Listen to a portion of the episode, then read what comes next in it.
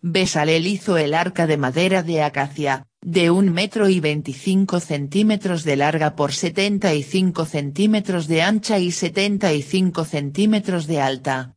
La revistió de oro puro por dentro y por fuera, y le puso alrededor una cenefa de oro. Fundió cuatro anillas de oro y las colocó en los cuatro pies, dos a cada lado. Hizo también varales de madera de acacia y lo revistió de oro. Metió los varales por las anillas laterales del arca para transportarla. Fabricó también un propiciatorio de oro puro, de un metro y 25 centímetros de largo por 75 centímetros de ancho. Hizo dos querubines cincelados en oro para los dos extremos del propiciatorio. Un querubín para un extremo y el otro querubín para el otro extremo, arrancando cada uno de un extremo del propiciatorio. Los querubines extendían sus alas por encima, cubriendo con ellas el propiciatorio. Estaban uno frente al otro. Mirando al centro del propiciatorio.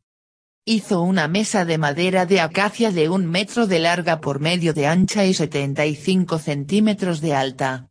La revistió de oro puro y le puso alrededor una cenefa de oro puso alrededor de ella un reborde de un palmo de ancho y alrededor del reborde una cenefa de oro. Le hizo cuatro anillas de oro y las colocó en los ángulos de las cuatro patas. Sujetó las anillas al reborde.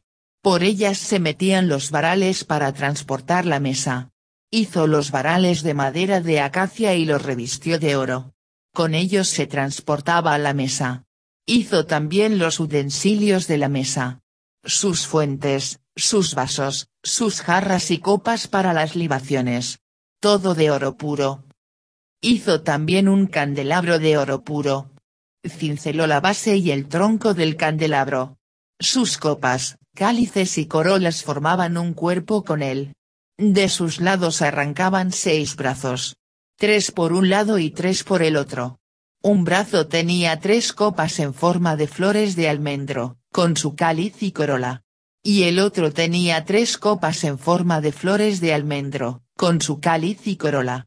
Así los seis brazos que arrancaban del candelabro. El candelabro tenía cuatro copas en forma de flores de almendro, con su cáliz y corola. Un cáliz bajo dos brazos formando cuerpo con él, otro cáliz bajo otros dos brazos, formando cuerpo con él, y otro cáliz bajo otros dos brazos, formando cuerpo con él. Y así los seis brazos que arrancaban del candelabro. Sus cálices y sus troncos formaban cuerpo con el candelabro. El conjunto formaba una pieza de oro puro cincelado. Hizo también de oro puro sus siete lámparas, sus despabiladeras y ceniceros. Empleó 33 kilos de oro puro para hacer el candelabro y todos sus utensilios. Hizo el altar del incienso de madera de acacia. Medía medio metro de largo por otro medio de ancho. Era cuadrado y tenía un metro de alto. De él arrancaban unos salientes. Revistió de oro puro la parte superior, sus lados y sus salientes. Y le hizo alrededor una cenefa de oro. Debajo de la cenefa, a sus dos costados, le hizo dos anillas por las que se metían los varales para transportarlo. Hizo los varales de madera de acacia y los revistió de oro. Preparó también el óleo de la unción santa y el incienso perfumado puro, al estilo de los perfumistas.